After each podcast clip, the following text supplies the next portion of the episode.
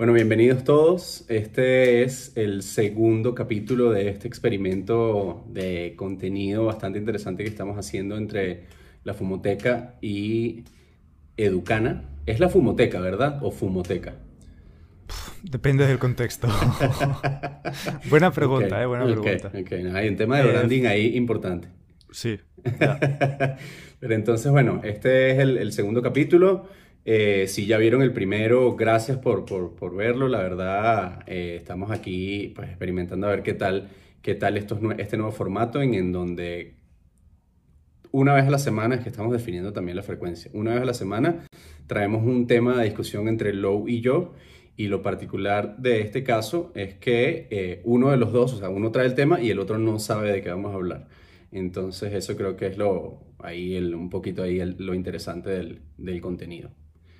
Eh, esta vez le toca a Low traer el tema, así que, ¿qué te trajiste? ¿Qué te traes entre manos hoy, Low? Pues, hola a todo el mundo, saludos, ¿cómo vais? el tema que traigo hoy es una noticia que me encontré hace unos días y que tenía planeado, pues, hacer algo con ella, porque me pareció muy interesante. Pero eh, pues lo que he hecho ha sido finalmente adaptarlo para este formato de creación de contenido que hemos optado. Y lo que he hecho ha sido coger un, el artículo, ¿vale? Lo he resumido un poco y traducido porque estaba en inglés. Y voy a estar leyendo de ello párrafo por párrafo. Y cuando quieras me interrumpes y podemos eh, comentar eh, lo que voy diciendo, porque la verdad es que es muy interesante. Vale. Vale, pues procedo a leer. El interés por los productos basados en el cannabidiol ha ido al alza y se espera que esa tendencia siga. Hay estimaciones que sitúan el mercado global de cannabis en los 42.000 millones de dólares estadounidenses para los próximos cuatro años. Habría que ver cómo han estimado esas cifras, pero lo que no podemos negar es que hay una creciente demanda de productos canábicos. No solo los mercados se han dado cuenta de esta tendencia, hay muchos legisladores de distintos países que se están empezando a cuestionar cómo se debería de afrontar la regulación de un mercado naciente, como es el caso del cannabis.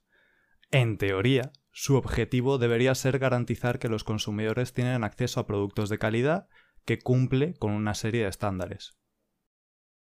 Como muchos otros productos para consumo humano, se espera que haya una trazabilidad del producto final, es decir, poder conocer con detalle cuáles han sido las fases del proceso de producción, desde la semilla hasta que llega el producto canábico a la estantería de un dispensario.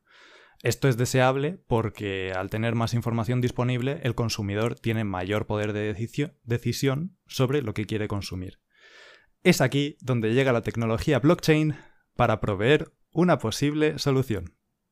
Eh, creo que si tú no me preguntas, yo voy a hacer una parada aquí y voy a hablar un poco de lo que es la tecnología blockchain para la gente que no lo sepa. Es una tecnología muy nueva en la que lo que se pretende es distribuir la información, en este caso, por ejemplo, de una cadena logística, entre distintos servidores o distintos actores, para que la información no quede centralizada en un punto central, una base de datos central.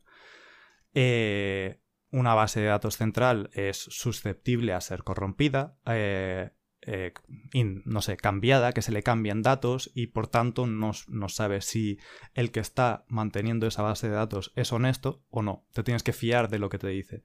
Aquí es donde entra la tecnología blockchain para distribuir esa información entre muchos agentes distintos y al distribuirla entre muchos agentes distintos lo que hacen es que tienen que llegar a consenso entre ellos para determinar pues cuál es el estado de esa base de datos y que nadie arbitrariamente pueda cambiar eh, datos que se han incluido en esa, en esa blockchain anteriormente. ¿Por qué todo esto es importante? Pues bueno, eh, sigo leyendo el artículo. Blockchain puede ayudar a incrementar la transparencia en la cadena logística, algo muy necesario si se quiere evitar que los productores de cannabis con malas prácticas puedan engañar a los consumidores. Siendo concretos, las primeras propuestas han venido de parte de legisladores estadounidenses y europeos, pero Uruguay también está explorando el concepto. Por ahora, en Europa se han centrado en las cadenas logísticas de productos con CBD, ya que es la regulación que más está avanzando en Europa, Hay que tener en cuenta que a medida que estas legislaciones se vayan formulando, los productores de cannabis a nivel global tendrán que adaptar sus estándares de producción a las leyes de los países donde quieren comerciar. Y luego, para finalizar, en la... Ajá, perdón. O sea, siento que eh, por ahora lo que, lo que no estoy encontrando el match bien es, o sea, entiendo que el, uno de los problemas principales, estamos hablando, es el tema de la trazabilidad, ¿cierto? Por la, la, transparencia en los procesos, para, eh, pues, evitar las malas prácticas en los, en los productores de, valga la redundancia, productos que van a entrar al mercado, bien sean medicinales o eh, de cualquier otro uso. Eh, sin embargo, lo que todavía no estoy comprendiendo bien es cómo la tecnología blockchain puede ayudar a, solucionar esto y no sé si es que eh, ya, o sea, no sé si es que no hemos llegado ahí o todavía es que yo no lo comprendo, yo apenas estoy empezando a, entender este tema de, del blockchain, estoy estudiando mucho el tema de las criptos, etcétera, y entiendo cómo funciona el sistema en el sentido de que es información descentralizada y cómo podría proteger, por ejemplo, bases de datos, etcétera todavía no encuentro el link entre cómo esa facultad que tiene el blockchain de estar descentralizada, etcétera, puede ayudar a la trazabilidad de los productos de cannabis.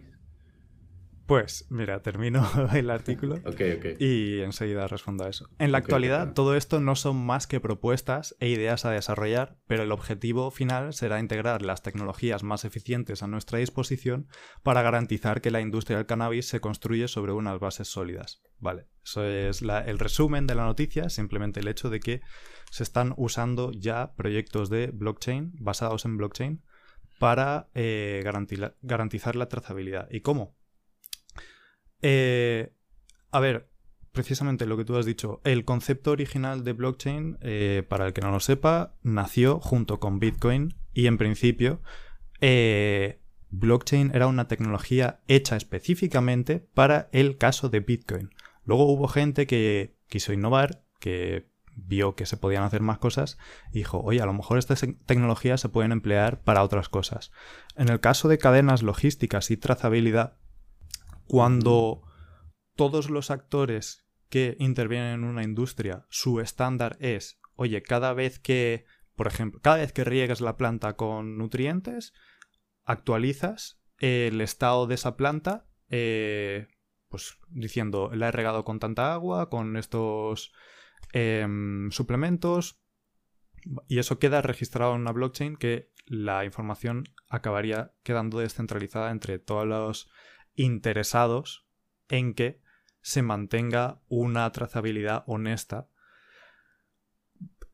Y vuelvo a lo que he dicho en el último, en el último párrafo, que es que estos son ideas y propuestas. Eh, hay que investigar cómo se hace, pero desde luego, si, por ejemplo, pongamos que es una agencia, es un laboratorio el que se encarga de analizar unas muestras de cannabis, porque claro, esto estamos hablando desde la semilla. O sea, ya al incluir la semilla en la cadena logística, ya estás diciendo de dónde ha venido esa semilla, qué variedad, no sé qué, no sé cuánto. Luego, todo el proceso de cosecha y cultivo también se puede ir actualizando esa información a la blockchain. Em, ¿Cuál es el productor? ¿En qué fecha se ha enviado? ¿El laboratorio que lo ha recibido? Todo y eso. Cuál, ¿Y cuál es, o sea, cuál sería el potencial problema o el riesgo de que no se haga en blockchain? O sea, es una buena pregunta porque... Digo, o sea, porque, ajá, o sea, no sé, yo ahorita todavía me cuesta encontrar el link en, el, en el cual el blockchain es la solución a este problema. Digo que no, no encuentro el problema todavía, digamos, en, en esta situación. Estamos hablando de eso, de que el mercado está creciendo, de que se necesitan eh, mejoras en temas de trazabilidad, pero justamente a mí se me hace un poquito, aquí en mi ignorancia de las posibilidades de esta tecnología, eh, se me hace un poquito más bien contradictorio que un sistema que descentraliza de alguna manera eh, se va a usar para centralizar eh, data real. Este, siento que por ahí, aunque no, aunque no, aunque no me gustaría decirlo, siento que por ahí lo que necesita es regulación.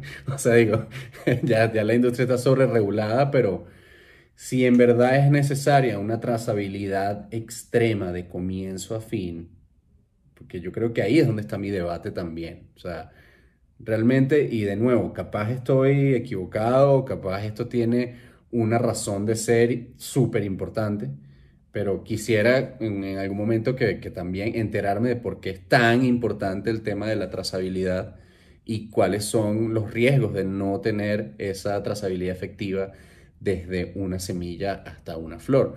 Porque, porque bueno, pareciera que lo que hace, lo que hasta ahora es, es meter también trabas en, la, en, los avances eh, en cuanto a regulaciones, etcétera. Se lee mucho en los proyectos de ley el tema de no, pero es que no se garantiza la trazabilidad, entonces eh, no se puede hacer. No sé si tendrá que ver con estándares eh, o tratados internacionales, ¿sabes? A veces muchas, veces, muchas veces también tienen que ver como estos temas de si vas a permitir eh, ciertos nuevos medicamentos o compuestos o alimentos o, consumos, bienes que se van a consumir, que va a consumir la población, tiene que sí o sí garantizar estos estándares que además son de acuerdo a los que de repente ya un país llegó con a nivel internacional. Entonces, pues entiendo, entiendo que hay responsabilidades.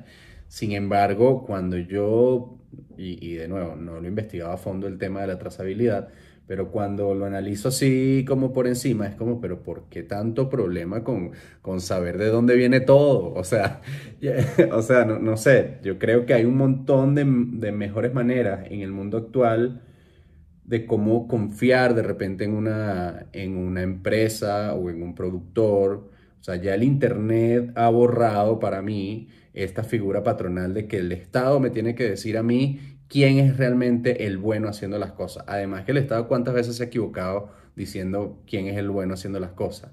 Entonces, el, aquí estamos entrando en marketing y en contenido y en el Internet, etcétera. Pero yo ahora la filosofía de marca y yo me identifico y me conecto con los productos y confío en la sanidad de los productos. Me atrevería a decir que más por su, por su filosofía y por cómo los conozca, etcétera, que por el sellito que tenga en el producto de que está avalado por esta institución sanitaria. Sé que puede sonar absurdo porque evidentemente todo, o sea, en, en, en, un lugar, en un país donde realmente las cosas funcionan, evidentemente uno debería poder confiar en su sistema sanitario. Eh, creo que tiene que ver con contexto, lo que estoy diciendo, de donde yo, yo, yo vengo, ¿no? O sea, de Venezuela y de repente, bueno, México también sigue siendo Latinoamérica y estos tipos de instituciones, procesos, etcétera, muchas veces más lo que hacen es entorpecer los procesos en vez de realmente estar buscando una solución al supuesto problema con mucho cuidado de decirlo porque vuelvo a decir que no sé mucho del tema, pero eh, pareciera que son como pues tropiezos y tropiezos con el tema de garantizar al 100% la trazabilidad de todos los productos, todas las semillas, todas las flores, todo lo que se procese, todos los gramos, eh, etcétera, etcétera. Pero, pero ¿por qué? O sea, ¿y el café también es tratado así?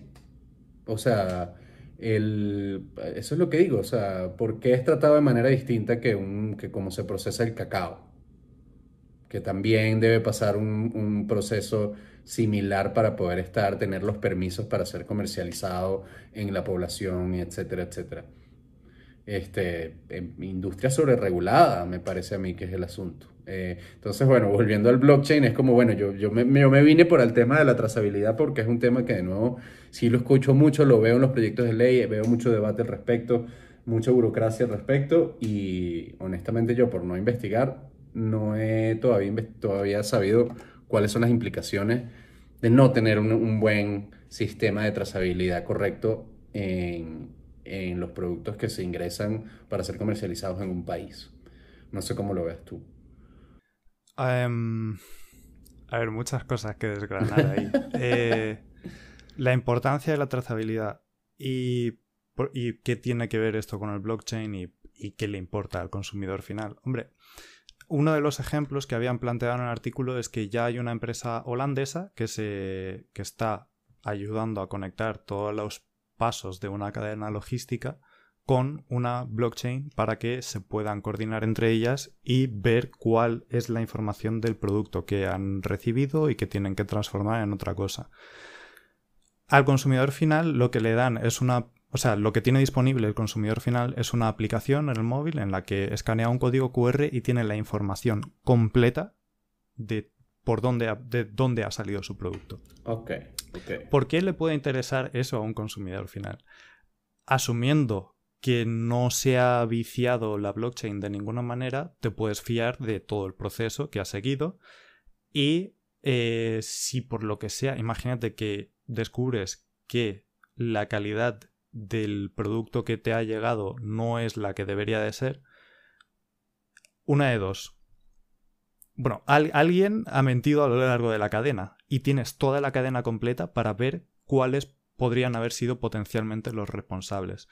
Eh, esta sí, entiendo lo que dices de que puede que sea sobre regular una industria y de hecho sí, sabemos de muchas industrias en las que se sobreregula y al final lo único que se hace es poner trabas y solo pueden actuar los peces gordos porque son los únicos que tienen los recursos para, pues para estar al día con todos esos estándares. Pero también, desde como consumidor, vamos, a mí me encantaría, después de toda la vida, sin saber qué he estado consumiendo, porque creo que también es una cuestión de que no estamos acostumbrados a que el cannabis sea una industria regulada. Venimos de este mundo de quiero cannabis, pues quedo con alguien y me lo da y pues no sé qué me ha dado, me tengo que aguantar, si me ha timado no puedo acudir a la policía, si me intoxico con su cannabis porque lo le ha rociado químicos, ¿a quién acudo? No puedo, no puedo pedir responsabilidades. Entonces, todas esas cosas, eh, desde luego, creo que son mejoras. Entiendo lo que dices de que es sobre regulación, pero precisamente cosas como cadena logística, si se hace bien, no debería de suponer un esfuerzo añadido el que tú eh, pues incluyas la información de lo que has estado haciendo con tus cultivos en una cadena de, de perdón, en una base de datos que puede ser consultada y verificada por cualquier persona. Luego, sí, no sé, eh, no, yo lo, yo, lo, veo, ahora que, ahora que lo mencionas, en verdad creo que sí es muy valioso, para, sobre todo para el consumidor, el, el, tema de saber de dónde proviene.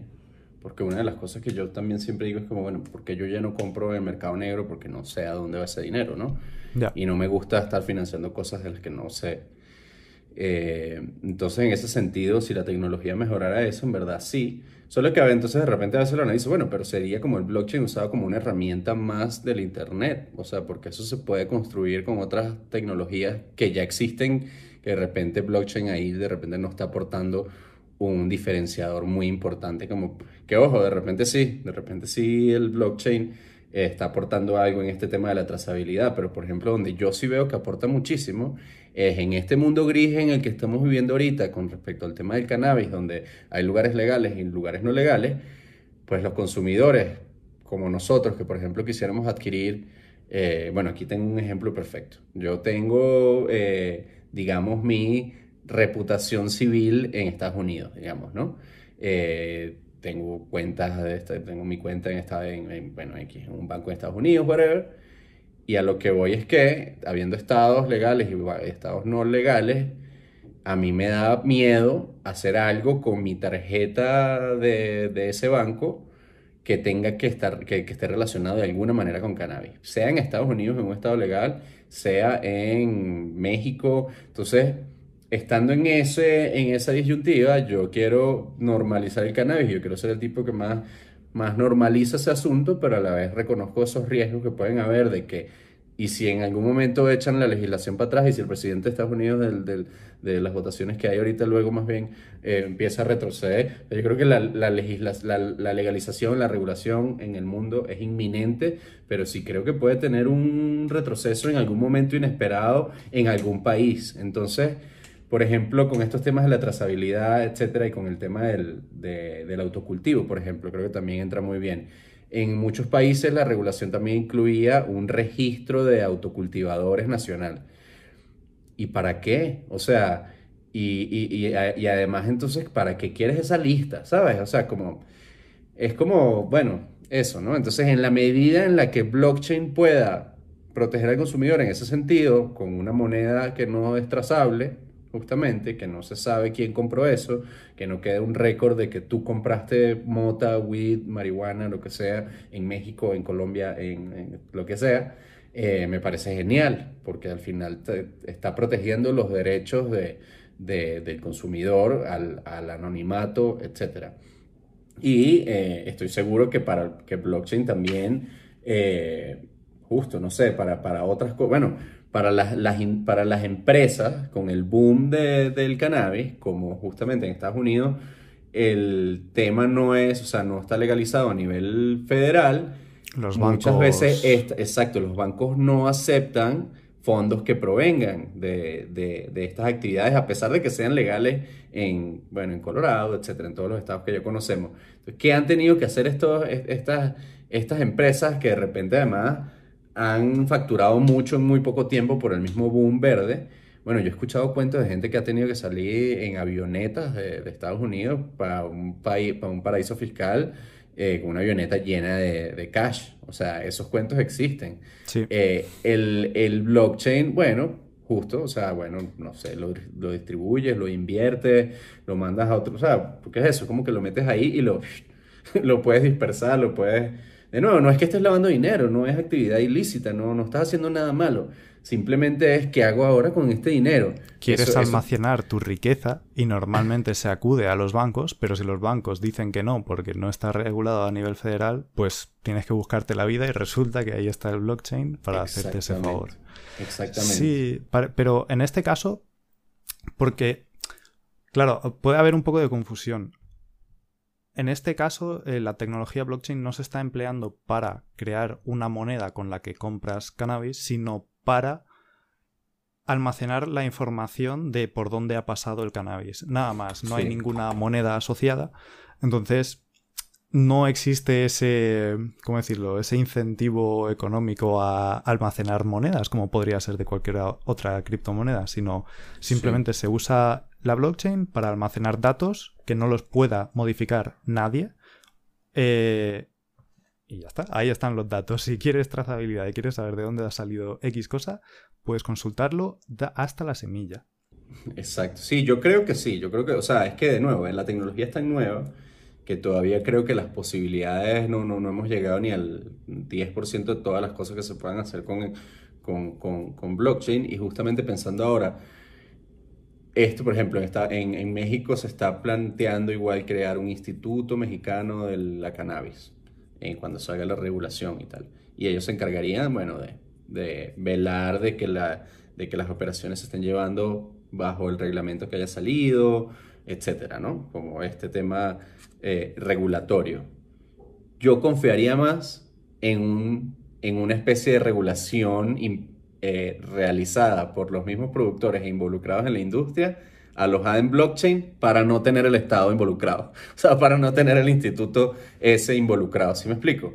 Sí. Porque ahí, entonces ahí le, encuentro valor. Porque de nuevo, es como, sí, somos nosotros, somos los que estamos metidos en, esta industria, los que nos interesa agregarle valor a los consumidores, los que nos interesa agregarle valor a, los pacientes, etc. Y, y bueno, creo que tiene que ver con la tirria que ya muchos de nosotros les, le tenemos a los, los sistemas arcaicos con los cuales se maneja nuestra, nuestra, nuestra sociedad y nuestra política, ¿no? O sea, pero bueno, ahí nos, nos estamos yendo a, otro, a otros temas y sin ánimos de parecer ni, ni, ni, ni, de derecha ni de izquierda en absoluto. Yo lo, yo lo que digo es que siento que no podemos pasar cinco años tratando de resolver dos artículos que, que prohíben que la persona pueda consumir una cosa que sale de la Tierra. Eh, o sea, eso ya se acabó. El Internet, toda esta tecnología, todas estas cosas, necesitamos, o sea, estamos en un mundo 500 veces más rápido de lo, de lo que era cuando se implementaron estos tipos de sistemas de, de regulaciones, etcétera, de cómo se manejan. Y no es mi área de expertise también, capaz estoy diciendo alguna barrabasada, pero así es como me siento. Yo creo que necesitamos más rapidez. El mundo es otro. Y en, y en cinco años va a ser otro, otro distinto al de hoy. Eh, la, la, tecnología está avanzando a, a, velocidad exponencial. Entonces hay que, hay que adaptarse. Ya, hay que adaptarse. Y si, si, todo, si esa tecnología nos brinda a una industria una oportunidad, yo bienvenida. Por eso estoy ahí ya, ahí metiéndome a hacer mi, mi, mis entrenamientos en, en temas con con, bueno, con las criptomonedas y todo eso. Está muy interesante tu tema, Lou. Sí, y mm, ya para ir cerrando, diré un par de cosas. Lo que tú has dicho de que es una tecnología nueva, joder, nueva, vamos, tiene entre 10, un poco menos de 10 años o un poco más de 10 años, pero vamos, por los 10 años está. Entonces, es, una es lo que he dicho al principio. Tecnología blockchain se desarrolló específicamente para el caso de Bitcoin. Que luego gente le haya podido encontrar aplicaciones para otras cosas, pues aún está por ver y por eso coincido contigo en que a lo mejor una blockchain no es necesario para la trazabilidad. A lo mejor no lo es. Claro. Pero es una de las posibilidades. Y luego, pues sí, que vivimos capaz, en un capaz, capaz es un app. O mm. sea, yo sí, yo sí, aquí creo que si voy a rescatar algo, que es el tema de que en esta industria, eh, como está llegando, digamos, desencajada en el sentido de, que... Llega tarde. Muchas, eh, no, y llega tarde y llega, o sea, digo como que llega que no entiende nada, ¿no? Así como que llegó a este mundo loco al que llegó. Y, y entonces, a lo que digo es que, y hay tanto Green Rush, que entonces así la industria, empresas de cannabis van, o sea, por ejemplo en México, ¿no? Van a empezar grows, grow shops, no sé qué, etcétera. Y este, siento que van a surgir tantos problemas por el hecho de de, eso, de estar tarde, de que a la vez es una industria que es muy avanzada en el exterior y que está como eferveciendo aquí abajo, así que esperando que le quiten la tapa va a ser, ¿sabes? Hmm. Entonces siento que van a haber tantos problemas de logística, de, bueno, de muchísimos problemas en todas las áreas de la industria, que lo que veo es la, o sea, hay que verlas como los emprendedores, lo que tenemos es que verlas como áreas de oportunidad justamente para utilizar estas tecnologías para solucionar esos problemas. Este, entonces, por eso digo, de repente es blockchain para muchos de los problemas que sucedan, pero de repente para el tema de la distribución es algo estilo Rappi o algo estilo Uber, ¿sabes? O sea, tipo, en la palma de la mano, mi cannabis, o estoy diciendo lo que sea, pero, pero al final es tecnología en favor de solucionar problemas para mejorar, mejorar la, la, experiencia de usuario y agregar valor a los consumidores, ¿no? Sí. Creo que por ahí va. Ahora sí, para cerrar, porque ahora con las cosas que has dicho me han venido otras ideas. que estamos en un mundo constante de cambio, sí, totalmente. Eh, los legisladores tienen que encontrar alguna manera de ponerse las pilas, porque no, no podemos esperar. O sea, si los cambios tecnológicos ocurren sin parar, tenéis que estar a la orden del día. Eso viene genial para la industria del cannabis porque estoy totalmente de acuerdo en que es una industria que la han soltado ahora de repente y bueno, aún está encontrando el camino porque no está regulada en muchas partes. Vamos a cometer muchos errores, van a surgir muchos problemas, vamos a tropezar mucho. Pero algo que tiene esta industria es que están haciendo en la era de hoy. Los jóvenes emprendedores de hoy, y joven puede ser desde 16 años hasta 40 años en mi... En mi o, más. Si te, si, te, sientes joven y es una persona que está con las tendencias del día, e, eso para mí es una persona joven. Toda esta gente que ha nacido y que para ellos lo normal es que el mundo no pare de cambiar, van a o sea, van a ser esos pioneros. ¿Cómo decirlo? La industria del cannabis va a ser una industria que va a ser de las primeras en adoptar nuevas tecnologías como blockchain, de las primeras en atreverse a hacer cosas, nuevas prácticas en marketing, nuevas prácticas en, en cadenas logísticas, nuevas prácticas porque está todo por hacer. Tenemos que probar cuál es la mejor cosa vamos a tener la oportunidad de saltarnos tecnologías que están anticuadas e ir directamente a lo más innovador de hoy en día. Y, y lo único que nos va a frenar va a ser el ritmo al que vaya avanzando la, la regulación. Que sí, que es lo que hay, pero tengo optimismo porque creo que la gente que se está involucrando en esta industria ha vivido en un mundo en el que el cambio es constante y ellos quieren también estar a la orden del día. Hay más gente del cannabis que es que es eso, acaba de nacer la industria como tal. Sí, yo estoy, yo estoy seguro, muy de acuerdo con lo que tú dices, yo estoy seguro que por esta eh, sobreregulación en el sentido de todas estas cosas, todos estos problemas que estamos comentando con el dinero, con, o sea, con qué hacer con, con, los fondos que, que, entran por cannabis, dónde los, dónde los pone. Este, el tema, por ejemplo, para hacer publicidad es algo que yo padezco con Educana. El tema de dónde hacer publicidad en Internet acerca del cannabis. Facebook está bloqueando, YouTube está cerrando cuentas, Instagram te cierra una cuenta de cannabis y no te da explicaciones. Este, eso más allá que ponerme eh, triste o, o molesto, porque yo diga, ah, sabes que Instagram, al final yo no soy dueño de Instagram, ¿no? O sea, ellos, yo lo veo de esa manera, es como que ellos pueden hacer lo que ellos quieran. Y más bien, bueno, uno tiene que ser mucho más ágil porque decidimos nosotros mismos, nadie nos obligó a meternos en esta industria que está sobreregulada y, digamos, luchar contra el, contra el, el, el, sistema, ¿no? Eh, y, eso es lo que va a pasar, estoy 100% de acuerdo. Nos están obligando a buscar nuevas tecnologías, nos están obligando a hacer campañas mucho más creativas, nos están obligando a generar mucho más contenido con mucho más valor y muy creativo y encontrar maneras de distribuirlo no usuales y donde estamos encontrando mejores rentabilidades o mejor, mejor retorno en cuanto a la, al, al, no necesariamente al dinero, sino al, al engagement y a la comunidad y a, y a que estén pendientes de lo que hacemos, etcétera y empieza a funcionar. Y en el futuro eh, apuesta lo que van a contratar a los, a los directores creativos del cannabis para hacer publicidad de pañales.